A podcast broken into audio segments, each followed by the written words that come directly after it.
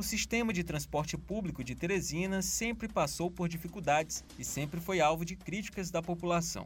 Greves eram recorrentes, vistas praticamente uma vez ao ano, mas que não tirava a tranquilidade de quem precisa pegar ônibus, pois acordos entre trabalhadores e empresários eram firmados rapidamente e logo a circulação dos veículos voltava à sua normalidade. Em 2017, a crise tomou novas proporções. Segundo o Sindicato das Empresas de Transporte Urbano de Teresina, o CETUT, houve uma redução significativa na quantidade de passageiros que culminou na queda de arrecadação das empresas. Segundo o CETUT, a demanda caiu de 220 mil passageiros por dia em 2017 para, em média, 45 mil passageiros, cerca de 20% da demanda anterior. Mas com o auxílio da gestão da Prefeitura de Teresina à época, que fazia repasses mensais às empresas, o sistema foi mantido. Mas as greves continuavam devido aos atrasos dos repasses dos subsídios da Prefeitura. Mesmo diante da crise, em 2018 foi criado um novo sistema de circulação do transporte público de Teresina e denominado de Sistema Integra.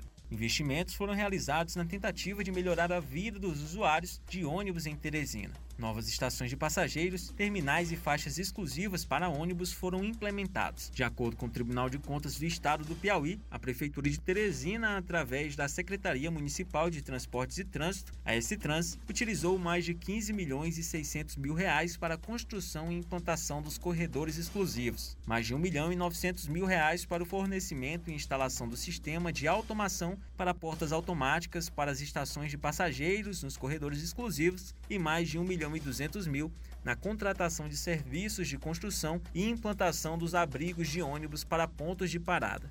Todos os contratos foram firmados de 2017 a 2020. Como toda mudança demanda de adaptação, a população teresinense teve que se habituar ao novo modelo, que também foi alvo de muitas críticas. As principais: falta de segurança, superlotação e demora para a passagem dos ônibus. Tereza, como quis se identificar, é estudante e usuária do transporte coletivo. Ela diz não se sentir segura nas estações de passageiros. Eu não me sinto muito segura não mesmo naquelas novas, os terminais estão deteriorados, não passa muita confiança. E quando tem mais gente na parada, sempre tem o risco de arrastão, né?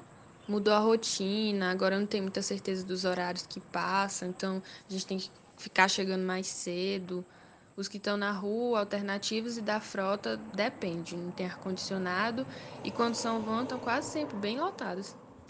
Outra usuária do transporte público que não quis se identificar relata que a rotina de esperar ônibus impacta diretamente nos seus compromissos.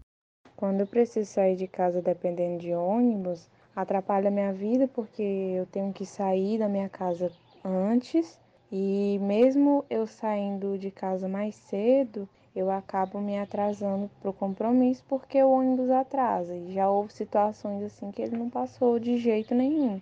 E eu me sinto prejudicada porque além de perder meu tempo, depois eu ainda tenho que gastar uma quantia maior pedindo o motorista por aplicativo. Não acho as paradas seguras, eu não me sinto nem à vontade de estar tá lá, né? Sem que, que tenha pelo menos umas três pessoas assim, esperando o ônibus também. Acho desconfortável, porque não tem nem cadeira, né, para todo mundo, e aí lota bastante, e aí fica aquele monte de gente. Todas as reclamações atreladas ao alto preço da passagem fizeram com que os usuários cobrassem cada vez mais por melhorias no sistema, que sofreu restrições como redução da frota de ônibus e fechamento dos terminais no início de 2020 devido à pandemia e que logo em seguida parou totalmente o seu funcionamento por falta de pagamento de motoristas e cobradores. Com a troca de gestão em Teresina e com o problema já instalado, a cobrança por solução passou a ser ainda maior. Os contratos com as empresas de ônibus foram alvos de investigação de uma comissão parlamentar de inquérito, uma CPI, na Câmara Municipal de Teresina. Ao fim da investigação, um relatório produzido pelos vereadores recomendou a suspensão do contrato com as empresas. Com a recomendação nas mãos da Prefeitura, um novo acordo foi proposto aos consórcios com diversas alterações no funcionamento do sistema. Isso você confere na segunda parte dessa matéria.